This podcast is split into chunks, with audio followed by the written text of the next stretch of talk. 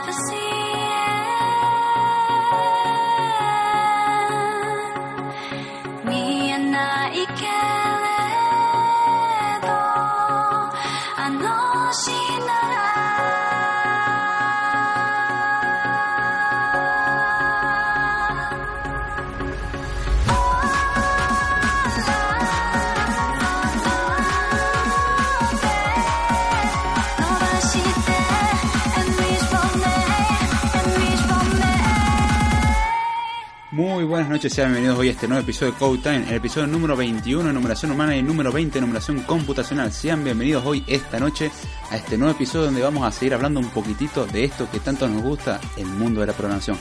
No sin antes remarcar que esta vez sí me salió bien la introducción. Con el podcast pasado me mareé un poco, pero bueno, sabrán disculpar pequeños errores y errores de humano, así que vamos a darle para adelante. No sin antes saludar a la gente que se está uniendo acá al chat y se les agradece porque gracias a ellos es que estamos acá, tanto a la gente que escucha el podcast en vivo y en diferido. Vamos a saludar al primero que entró, a Play Geek, que anda diciendo, ¿qué onda Mr. Dev? ¿Todo bien Play? No vamos a decir quién eres, vamos a llamarte Batman solamente. Y vamos a darle para adelante y saludamos a Damián Tiscornia, el poseedor de desde la barra de Abel, donde entran dos y pagan tres. Y cómo haberme olvidado de haber mencionado que Play justamente es un podcast sobre el mundo de la tecnología, videojuegos y el mundo de anime como a mí me gusta. Así que vamos a darle para adelante. Vamos a saludar a Karina que también se une al chat dice buena, buena gente. Saludamos a Cari, ¿cómo estás Cari? ¿Todo bien? Así que bueno, vamos a comenzar con los temas del podcast de hoy. Que básicamente ya es la tercera parte de esta serie de podcast. Así que vamos a empezar.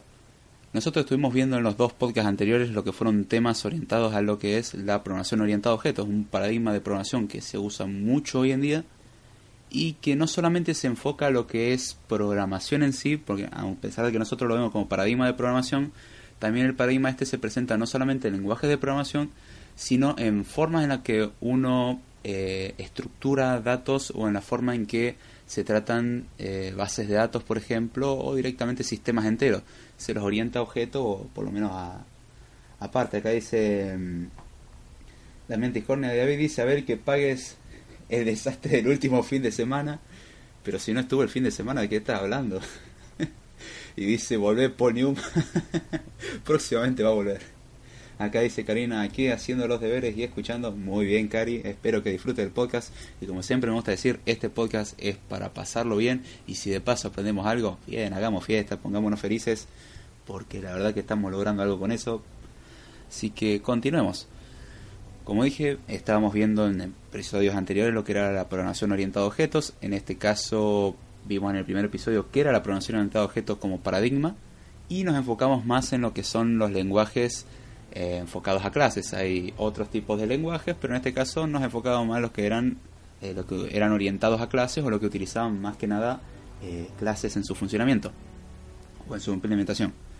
Estuvimos viendo que básicamente la programación orientada a objetos incita a organizar la información en objetos, que los objetos a su vez eran una idea abstracta que tenían en su interior atributos, también conocidos como variables que son atributos, lugar donde uno va a almacenar información, y métodos que serían prácticamente funciones, que era muy similar a trabajar con structs.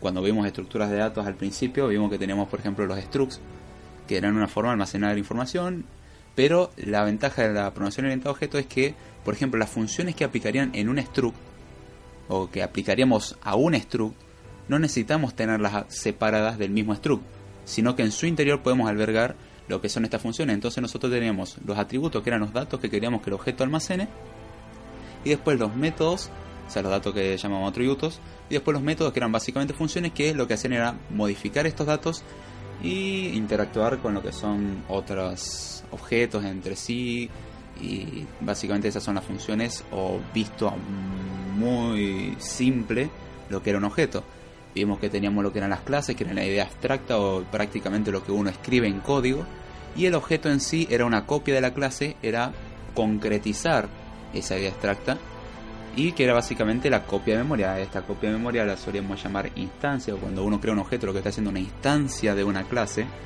esa es la, terminología.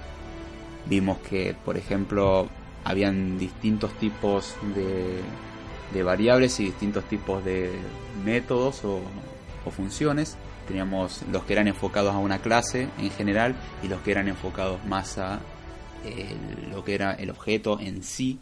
La diferencia entre cada uno era que, por ejemplo, los enfocados a objetos, o también conocidos como elementos de instancia, tenemos las variables, que también las conocíamos, variables de instancia que las conocíamos como atributos, y los, eh, las funciones o métodos de atributos, eh, método de atributo, método de instancia, o métodos también, que eran básicamente, se diferenciaban de los otros en que estos solamente afectaban a lo que era un objeto en particular mientras que teníamos los elementos que eran de clase, tanto métodos como variables de, de, clase, que esos sí ya eran globales y cuando modificábamos en uno ese valor, se modificaba en todos los objetos.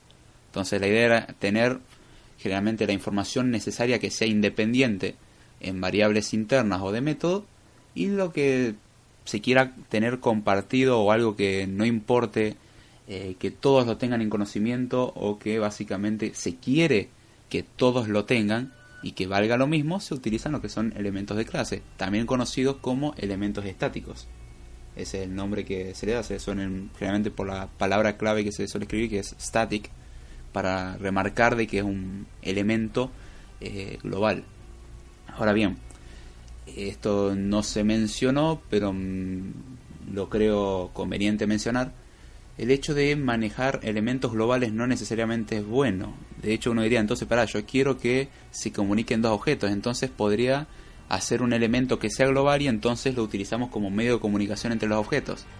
El problema de hacer ese tipo de cosas es que cuando dos objetos diferentes intentan acceder al mismo tiempo, si están corriendo eh, secuencialmente, o sea, sobre un solo proceso, no hay problema porque sí o sí se va a cumplir uno o se va a cumplir el otro, no se no pueden hacer los dos al mismo tiempo, es una secuencia justamente secuencial. Pero cuando se trabaja con cosas en paralelo, o sea, dos objetos que por así decirlo están en dos núcleos diferentes del procesador para hacerlo ver bastante simple. Nosotros hoy en día tenemos procesadores de varios núcleos y entonces uno podría decir, bueno, una instancia está trabajando en un procesador mientras que otra instancia está trabajando en otro procesador. Entonces, cada una va desarrollando su funcionamiento. Este caso se lo conoce como trabajo en paralelo, que por defecto no se trabaja así, pero eh, se puede paralelizar, que sería llevar a múltiples núcleos, y cuando se paraleliza se pueden llegar a tener problemas de concurrencia, que sean por ejemplo dos objetos tratan de acceder a la misma variable. Si por ejemplo los dos objetos están leyendo la variable no pasa nada, pero si un objeto está escribiendo y el otro está leyendo, pueden haber problemas si lo que estamos modificando es un número no suelen haber problemas o la probabilidad es muy muy baja. Pero si estamos por ejemplo escribiendo una cadena, que una cadena no es un solo valor, sino que son muchos, es una sucesión de valores que, por ejemplo, una cadena podría tener 10.000 caracteres. Entonces, modificar los 10.000 caracteres puede hacer que una función esté leyendo, por ejemplo, a partir del carácter 5000, o sea, de un objeto está leyendo a partir del carácter 5000 y la otra función está sobreescribiendo o escribiendo valores desde el principio. Y tarde o temprano va a llegar al final y puede que eh, en el funcionamiento del procesador separe el segundo el segundo hilo o el hilo que estaba leyendo, el hilo que estaba escribiendo termine de escribir, eso significa que sobreescribió toda la información que el objeto anterior estaba leyendo, y en el momento en que este objeto que está que se paró y ahora volvió a leer, ahora está empezando a leer algo y no corresponde, porque por ejemplo, en la primera vez había suponiendo en la cadena un libro. Ahora, el objeto que estuvo escribiendo escribió otro libro, borró todo y escribió otro libro. Entonces, nosotros tendríamos en el objeto que separó la mitad de un libro y la mitad del otro. Eso en sí es para ver que no es del todo conveniente tener elementos compartidos cuando hay más de un proceso que pueden acceder a la vez y cosas así. No es algo por lo cual uno se tenga que preocupar normalmente. Generalmente esas cosas uno no las tiene que afrontar y salvo que uno trabaje con multiprocesos, en este caso, como vamos a ver más adelante, en hilos, en diferentes hilos de procesamiento, ahí sí nos interesa preocuparnos por esto, pero esto es para darse una idea de que lo global no es necesariamente bueno. Aún así, por ejemplo, lo global podría de tres objetos, dos leer el valor correcto y el tercero leer un incorrecto porque otro objeto sobrescribe datos. Entonces las variables globales son cosas que hay que tratar con mucho cuidado, por eso no siempre son alternativas. Es preferible tener protocolos o métodos, en este caso se usan los métodos para comunicarse entre objetos, que es por ejemplo agarrar un objeto y modificarle valores, enviarle mensajes, hay distintos métodos. Acá confundimos la palabra método de forma y método de función. Hay distintas, mejor dicho, hay distintas formas de realizar esta comunicación y una de las tantas formas que hay es básicamente o generalmente lo que se utilizan son funciones. Para no ser redundante y no usar la palabra hay métodos que por ejemplo son los métodos, sino un poquitito feo que suena lingüísticamente hablando. Entonces, eso fue lo que estuvimos viendo en el podcast pasado, estuvimos viendo el encapsulamiento, que era una manera de ocultar información o la idea de ocultar información, que ese era un poder de abstracción, como ya dije muchas veces en la programación, uno quiere abstraerse de muchas cosas, no quiere pensar qué está tocando memoria, cosa que lenguajes como C, que son de más bajo nivel en comparación a otros lenguajes, por decir eh, Java, incluso C más que C++, C++ es de un poco más alto nivel, tiene por ejemplo orientación a objetos, a pesar de que se puede tener manipulación de memoria directo. Acá saludamos a Movimiento ahí, o a Gabriel Carboni, como nos guste llamarle, un excelente podcast de tecnología enfocado al mundo de Android, que acaba de entrar al chat y dice, ¿cómo están chicos? Saludos a todos y pone una bandera argentina. Saludos Gaby, che, ¿cómo estás? ¿Todo bien? Espero que sí. Y vamos a seguir un poquitito con lo que son los temas de hoy. Saludamos acá también, antes de continuar, como no, a Maru, a la, eh, la, de Movimiento ahí, que está acá entrando y dice, hola David, ¿cómo estás? Bien, Maru, acá estamos bien, vos, ¿cómo estás? Saluda acá a toda la gente y bueno, esperemos que la pasen bien chicos, que para eso estamos, para pasarla bien y aprender un poquito ya que estamos. Entonces, hablamos de lo que era la, el encapsulamiento. El encapsulamiento era un recurso que se utiliza para abstraerse y ocultar información de un objeto. Entonces eso permitía, por ejemplo, como dijimos, eh, a un desarrollador hacer una clase que tenga elementos privados, que son, por ejemplo, cuando uno implementa un, eh, tipo de dato o implementa una estructura de datos, puede tener distintas implementaciones. Entonces, la implementación se mantiene oculta, pero los métodos públicos son los mismos. Entonces, el desarrollador podría actualizar lo que es eh, la implementación manteniendo el mismo funcionamiento, o sea, haría prácticamente lo mismo, o sea, técnicamente tiene que hacer lo mismo. Si uno es una lista y llama la función agregar, lo que tiene que hacer es agregar, la semántica tiene que ser la misma. Ahora, el cómo haga la tarea, o sea, el qué hace tiene que ser igual, pero el cómo lo hace puede cambiar. Ahora, en el cómo lo hace que cambie, puede mejorar, por ejemplo, en acelerar mucho la velocidad de procesamiento o mucho la velocidad de funcionamiento que es lo que se desea, o se puede ahorrar, por ejemplo, mucho espacio en memoria, hacerlo más óptimo, que esa es la idea, entonces es mantener la semántica o el qué es lo que tiene que hacer y la sintaxis o cómo tiene que hacerlo puede cambiar, entonces eso que puede cambiar no se lo dejamos ver a otros desarrolladores o al usuario, lo que se hace es ocultarlo o encapsularlo, entonces se lo mantiene eso oculto se trabaja con eso oculto y el resto que lo que se quiere que realmente una persona tenga acceso, se lo permite acceso público. Eso es lo que habíamos visto nosotros de encapsulamiento.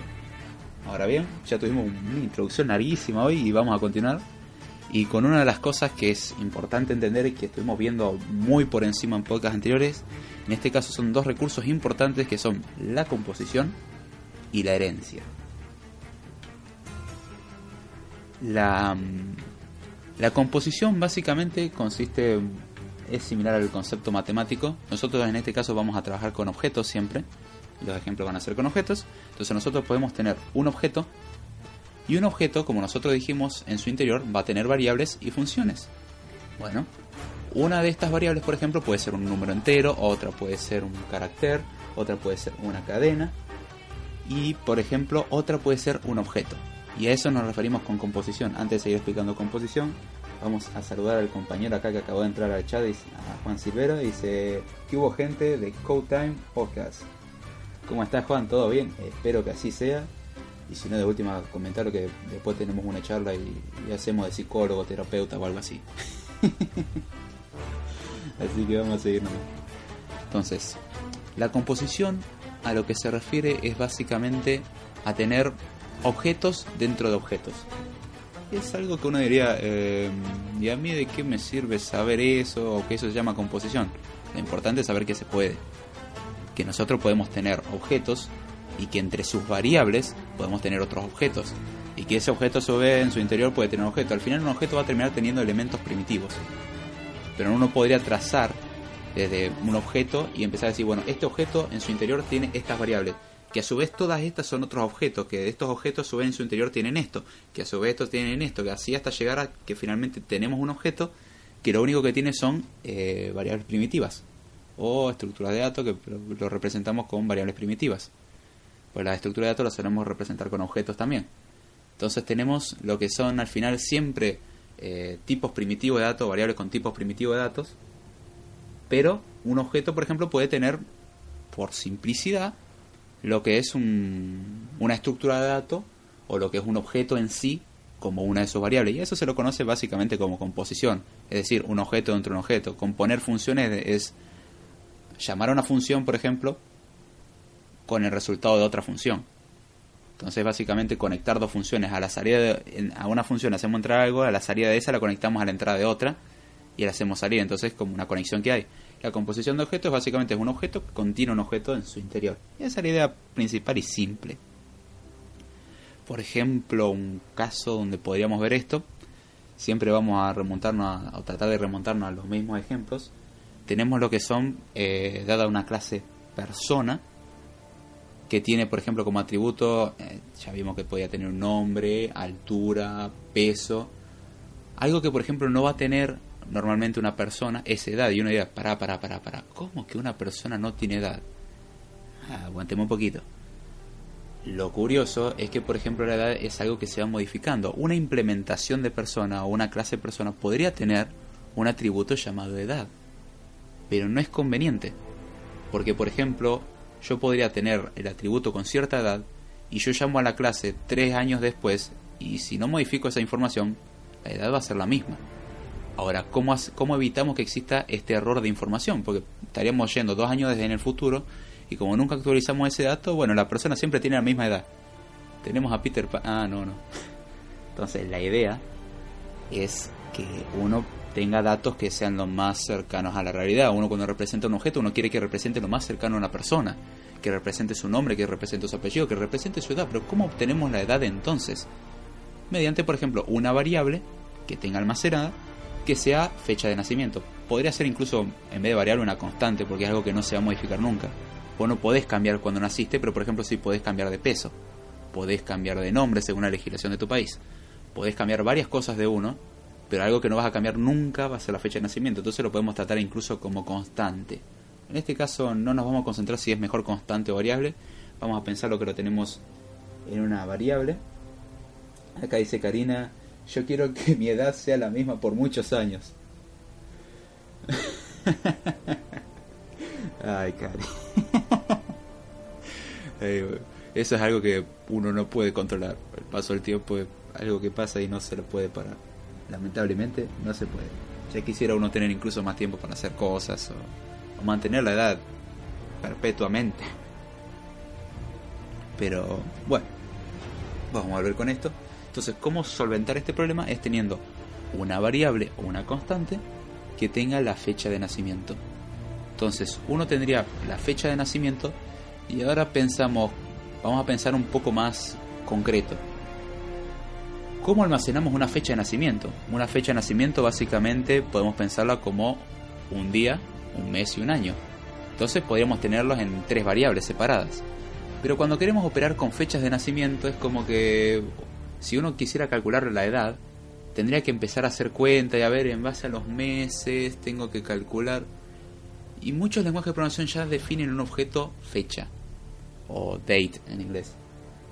Entonces, si ya definen el, objeto date o la estructura de datos date o la estructura de datos fecha, no tenemos que implementarla. Si algo existe, no lo hagamos. La idea de la programación es utilizar cosas que otros utilizaron, por ejemplo, para eso están las librerías. Los lenguajes mismos de programación tienen librerías estándares que eh, tienen, le dan a disposición al usuario. Por ejemplo, uno cuando programa no tiene que estar controlando la memoria en bajo nivel porque de eso se encarga el sistema operativo. Ahora, cuando uno trabaja, por ejemplo, en un lenguaje orientado a objetos, no tiene que andar pensando en tocar memoria porque en este caso se encarga el mismo lenguaje de programación. Uno no tiene que pensar en reservar espacio porque eso se encarga el mismo lenguaje de programación. No se tiene que concentrar en borrar cosas porque eso se encarga el mismo lenguaje de programación, por ejemplo, con el garbage collector o el recolector de residuos o el recolector de basura, como se lo conoce. Entonces, son muchas cosas que se le da en los lenguajes de programación y que uno necesita y que ya están. Por ejemplo, cuando vos querés imprimir un mensaje en pantalla, no tenés que pensar a ver cómo imprime un mensaje. No, ya existe una función que suele llamarse print, printf, system out print line o system print o print solo. eh, hay distintas, cada lenguaje tiene su forma. Pero son cosas que uno no tiene que hacer. Son cosas que ya vienen implementadas. Entonces, en este caso, lo que suele venir en casi todo el lenguaje de programación orientado a objetos es una, una clase que representa una fecha. En este caso, vamos a llamarla fecha, porque nos resulta fácil llamarlo fecha. Entonces, la fecha, ¿qué es lo que va a contener? Va a contener día, mes y año. Lo va a representar a su manera. Puede representar los meses como números. Puede, los años lo va a representar como números, los días lo va a representar como números y los meses los representa con números. Le asocia, por ejemplo, a cada mes un número. El mes de enero puede ser 0, el mes de febrero puede ser 1 y así. O el mes de enero puede ser 1. eh, Eso es implementación interna. Entonces, teniendo eso ya implementado, que uno no tiene que hacer nada, y uno diría, pero yo quisiera seguir trabajando con mis tres variables sueltas. Y no, porque por ejemplo, si vos querés calcular la edad, tendrías que ver, bueno, la cantidad, de, la diferencia de años que hay entre el año que naciste y ahora. Pero además de esa diferencia hay que considerar si ya pasó o no tu cumpleaños, entonces eso podría variar un año. Entonces, para evitar todo ese desastre, por ejemplo, los objetos de fecha, te permiten calcular la cantidad de años de tal fecha a la actualidad.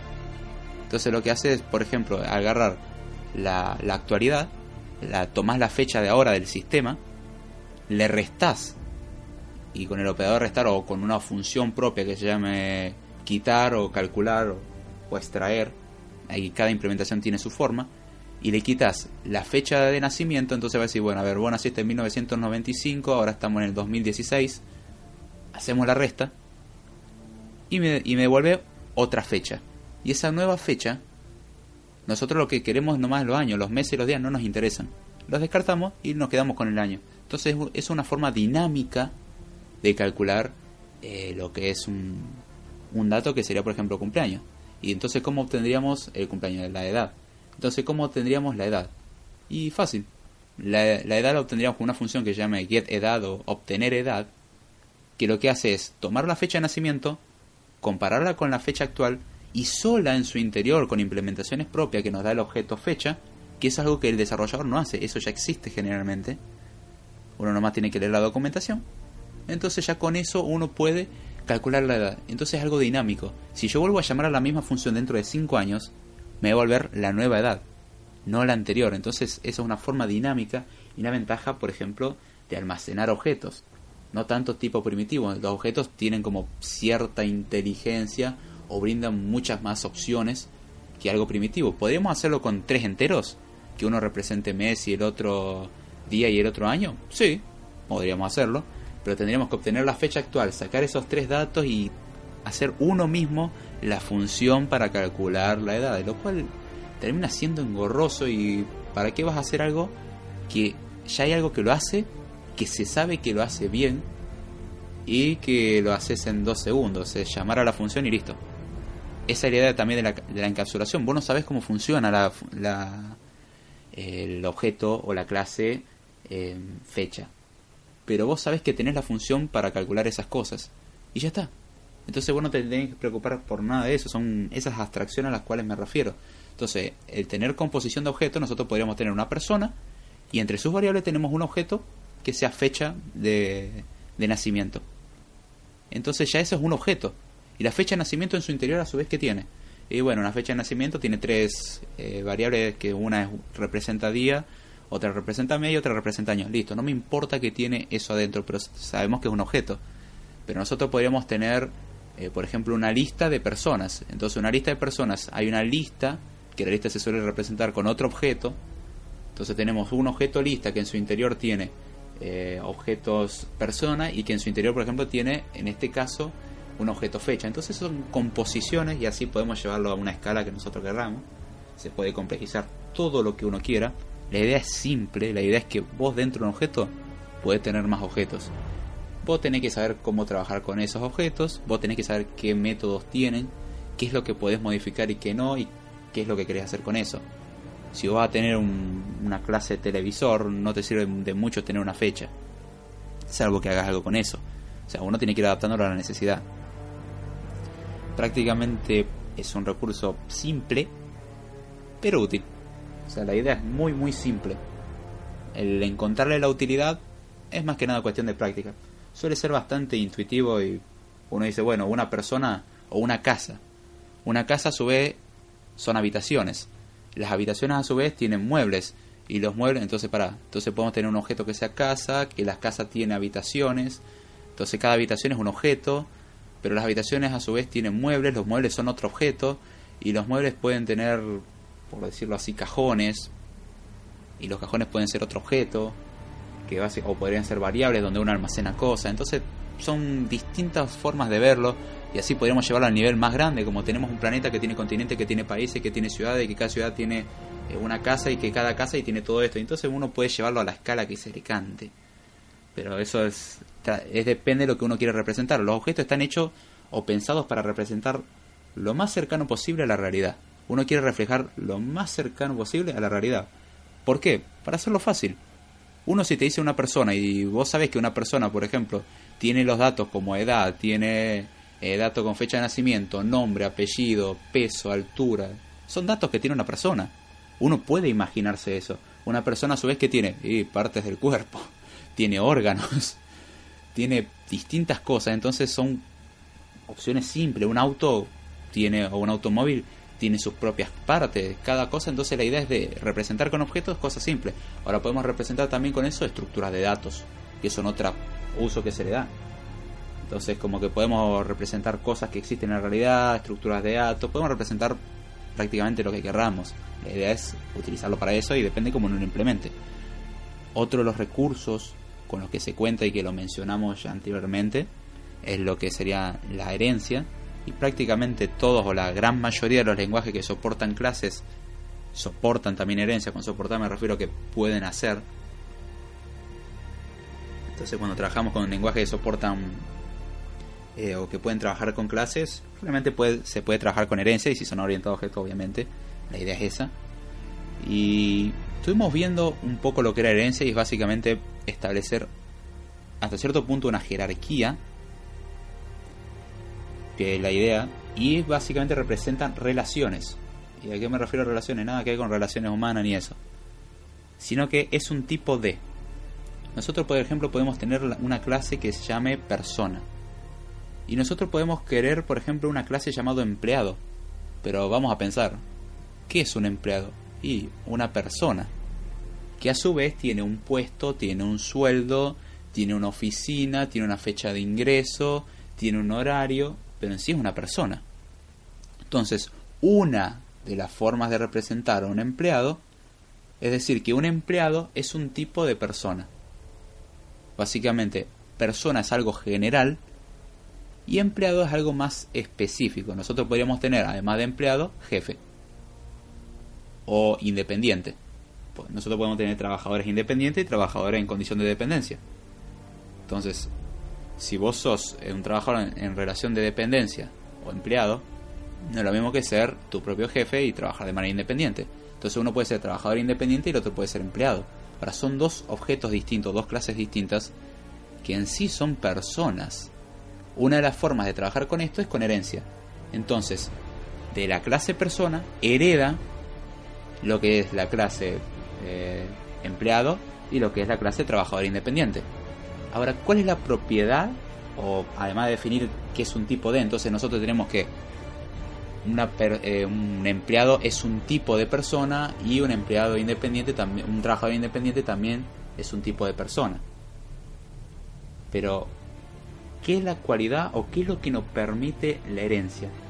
Hay algo muy simple y eso se aplica un poco más a la vida real, que es eh, la herencia de cosas. Cuando, por ejemplo, un padre le hereda a un hijo, es básicamente decirle, mira, yo te doy todo lo que era mío, ahora es tuyo. Hay distintos tipos de herencia, pero vamos a suponer un- una herencia total. Dice, bueno, cuando en el día que yo no esté, yo te heredo todo. Entonces, prácticamente lo que es decir, todo lo que era del padre pasa a ser posesión del hijo. Bueno, en este caso lo que se hace eh, es trabajar más o menos así. Cuando se hereda de una clase, lo que se hace es tomar de la clase, se la conoce como clase padre y clase hija. La clase padre es de la cual se hereda y la clase hija es la heredada. Entonces, la clase padre lo que hace, la clase hija lo que tener todos los elementos que tiene el padre. Obviamente sin que te muera, no tiene nada que ver la muerte ni nada de eso, es, es simplemente una pequeña relación. Entonces tenemos una clase hija que por ejemplo nosotros teníamos la, la clase persona, que la clase persona va a ser en este caso nuestra clase padre, que tiene un nombre, un apellido, una fecha de nacimiento, una altura, un peso. Ahora el empleado, como está heredando de la clase persona, va a tener también un nombre, un apellido, una altura, un peso, una fecha de nacimiento. Y a su vez va a tener más elementos. Es una extensión, es agregarle cosas, básicamente. Entonces vamos a tener un empleado que es, tiene todo lo que tiene una persona, porque en sí es una persona. De hecho es un tipo de persona y lo podemos trabajar como si fuese una persona, no como si fuese un empleado, que a su vez tiene características y funciones extra. Pero antes de continuar vamos a saludar a dos personas que se acaban de incorporar al chat. Acá entra Jorge Romo, como le gusta decir a Damián en su moto y no voy a decir el resto de eso, se lo dejo a Damián que le sale muy bien. Y saludamos acá a JJ Ponce que acabó de entrar al chat. ¿Cómo estás Ponce? ¿Todo bien? Espero que también. Lo mismo Romo, ¿cómo están? ¿Todo bien? Y acá dice Damián Tiscornia, no somos personas. Bueno, ponele. Después explícame cómo funciona eso. y vamos a dejarlo así. Ay, este muchacho. Entonces, la herencia lo que permite es justamente heredar u obtener todas las cualidades o todos los elementos que tendría una clase padre en este caso. Entonces, una clase hija lo que tendría son todos los elementos del padre y los elementos y elementos extra que son propios del hijo, propias de un empleado. Por ejemplo, una persona no necesariamente tiene un sueldo, pero un empleado sí. O debería de tenerlo. si no el empleado, la verdad que pobrecito. Entonces tenemos esa... Acá dice Jorge Romo, somos entes en la Matrix. Y mira Romo, hay teorías, puede ser, puede que no. Lo dejamos al libre albedrío. Y si no podemos tener una discusión que puede ser divertida, de eso hay mucho que hablar. Entonces, cuando uno quiere, por ejemplo, a una persona obtener su edad, nosotros dijimos que existe una función llamada calcular edad. Porque nos basábamos en la fecha de nacimiento para calcular la edad actual. Entonces, si tenemos eso, podemos nosotros a un empleado querer calcularle la edad, pero nosotros no tenemos que definir de nuevo la función calcular edad. ¿Por qué? Justamente lo estamos heredando. Heredamos todo. Una de las cosas que heredamos es la función calcular edad. Entonces, a un empleado se llamó al em calcular edad de empleado. Lo que va a hacer es básicamente llamar a la función calcular edad de la persona. Entonces ya con eso uno no tiene que preocuparse en reimplementar. Justamente la herencia es básicamente una extensión. Que por ejemplo el lenguaje como Java lo representa con la palabra clave extend. de extender. Una clase te dice, bueno, vos creas una clase que se llama tanto, le das un nombre, y, se, y extiende de la clase padre. Entonces tenemos, por ejemplo, la clase empleado extiende de la clase persona. Acá dice Jorge Romo, todas estas teorías en zona retro. Y avísame cuando hablen de eso que va a estar muy bueno. Hay que pasar para allá. Cómo olvidarme de decir que Jorge Romo es partícipe también en la barra de Abel y también en Zona Retro. Excelente podcast sobre películas, series, música y de todo un poquito. Y ahí la verdad que se la pasa muy bien, muy ameno el podcast. Entonces, la idea de la herencia es esa, es justamente llevarse todas las características de un objeto padre al hijo y así uno puede empezar a extender y uno diría, ¿y a mí de qué me sirve conocer eso? Por ejemplo, hay, en este caso, a un caso muy concreto, no tanto a lo que estábamos hablando de persona y empleado, sino lo que es, por ejemplo, mm, en Java tenemos lo que es la clase JWindow. La JWindow representa una ventana, pero cuando uno quiere mostrar una ventana en pantalla, tenemos por ejemplo el JFrame, que es la que representa la ventana de una aplicación, y el JDialog, que es una ventana de diálogo, que es un, por ejemplo una advertencia. Entonces hay una diferencia entre una ventana de, de una aplicación y una ventana eh, de diálogo. Pero nosotros podemos representar, por ejemplo, de, ahí tenemos la herencia de la clase JWindow, de ahí heredan la clase JFrame y la clase eh, JFrame y JDialog. Entonces así podemos empezar a heredar cosas y en sí, por ejemplo, en Java lo que se tiene es eh, una- la jerarquía esta de clases llega, hay un punto donde se llega a la raíz del árbol, porque podemos representarlo con un árbol, donde la jerarquía máxima es la raíz, en todo árbol la jerarquía máxima es la raíz, y la jerarquía máxima, por ejemplo, en los objetos dentro de eh, Java, es una clase llamada Object, que lo que representa es un objeto. Todos los objetos se heredan de Object. Por eso todos los objetos en, en Java tienen funciones como toString, que es para convertir el objeto en un texto, eh, la hash, que es para hacer un cálculo con hashing, con funciones hash, que lo vimos un poquitito muy por encima cuando vimos hash tables. Tiene la función equals, que lo que hace es comparar objetos. Tiene la función clone, que sirve para hacer copias de objetos. Entonces tenemos todas esas funciones en sí que todas están dentro de la clase objeto. Ahora, todos los objetos en Java, por ejemplo, o Java, lo que hacen es heredar de objeto. Podemos tener una jerarquía grandísima de que de objeto hereda una clase, que hereda otra, que hereda otra, que hereda otra, que hereda otra, que finalmente hereda la nuestra. O sea, el camino no es cortito, pero finalmente es un objeto. Entonces la idea es decir, nuestra clase es un tipo de lo que heredamos. Y nosotros a su vez, esa que acabamos de heredar, esa hereda a su vez de otra. Y así hasta llegar al nivel máximo que es llegar a la clase padre principal de todas, que es la clase objeto, de la cual no ya esa no hereda de nada, sino que es básicamente el techo o la máxima jerarquía. Acá pregunta JJ Ponce, dice, ¿cuándo vas a escribir código para crear inteligencia artificial? Eh, no sé si estoy capacitado para hacer tremenda cosa. Se pueden utilizar algoritmos para implementar cosas. Es bastante interesante todo lo que es la rama de inteligencia artificial.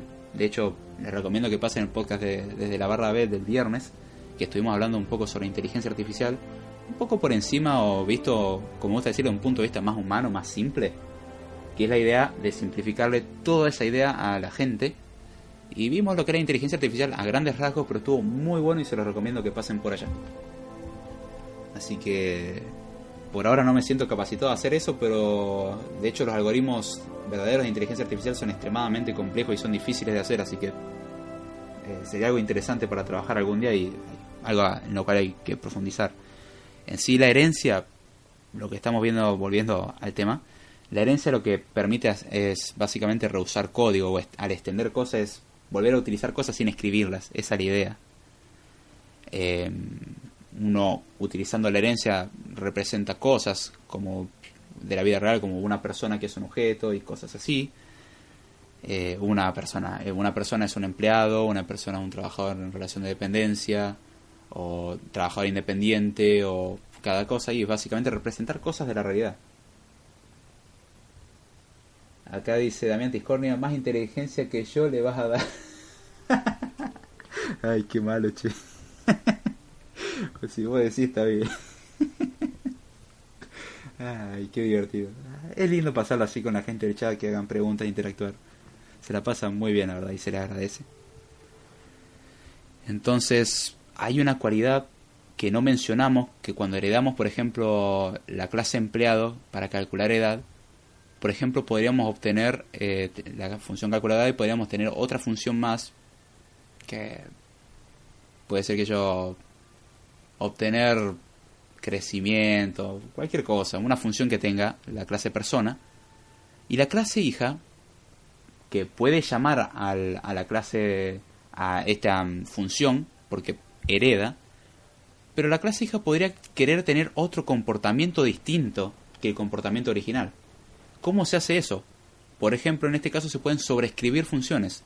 Entonces, una clase hija, en vez de hacer lo que haría la clase padre, que es lo que haría normalmente, uno podría sobreescribirla, es decir, pisarla.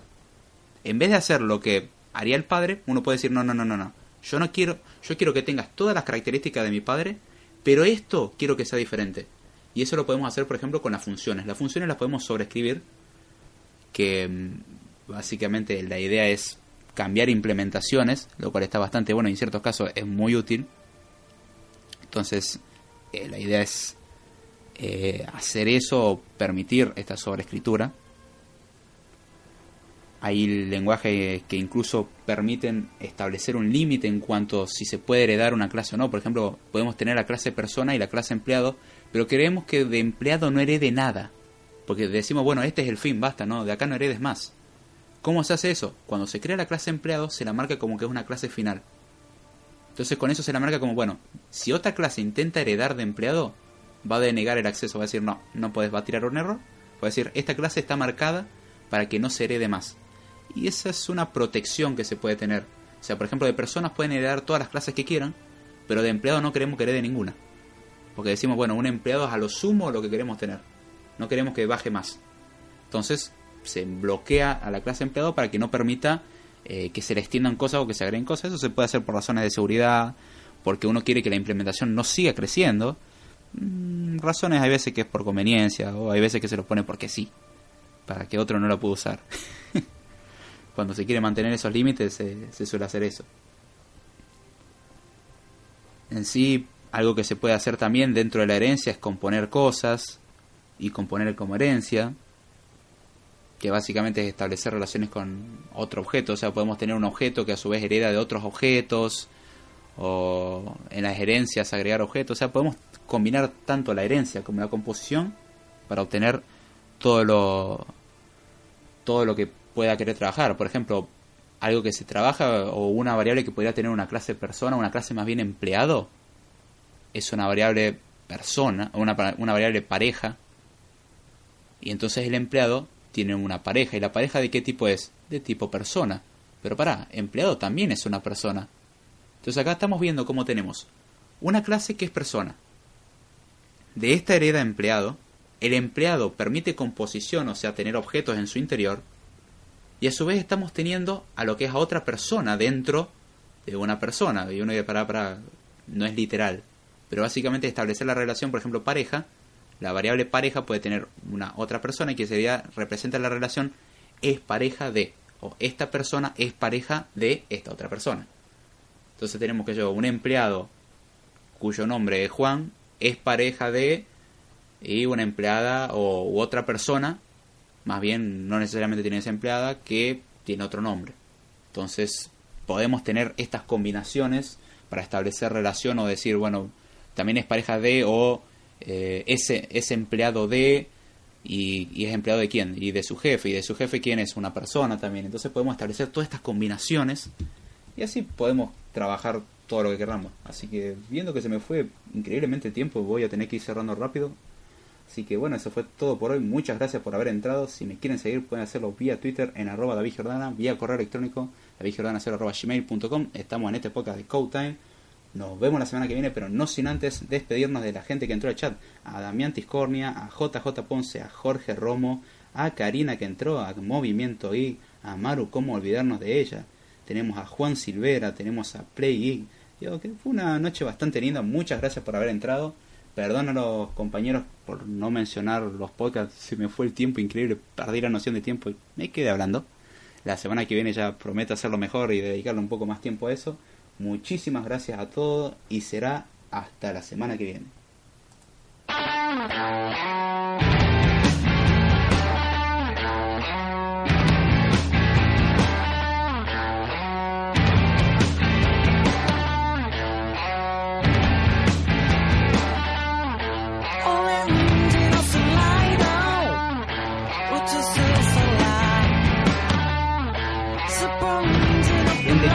Pasen por Movimiento Geek que ahora empieza.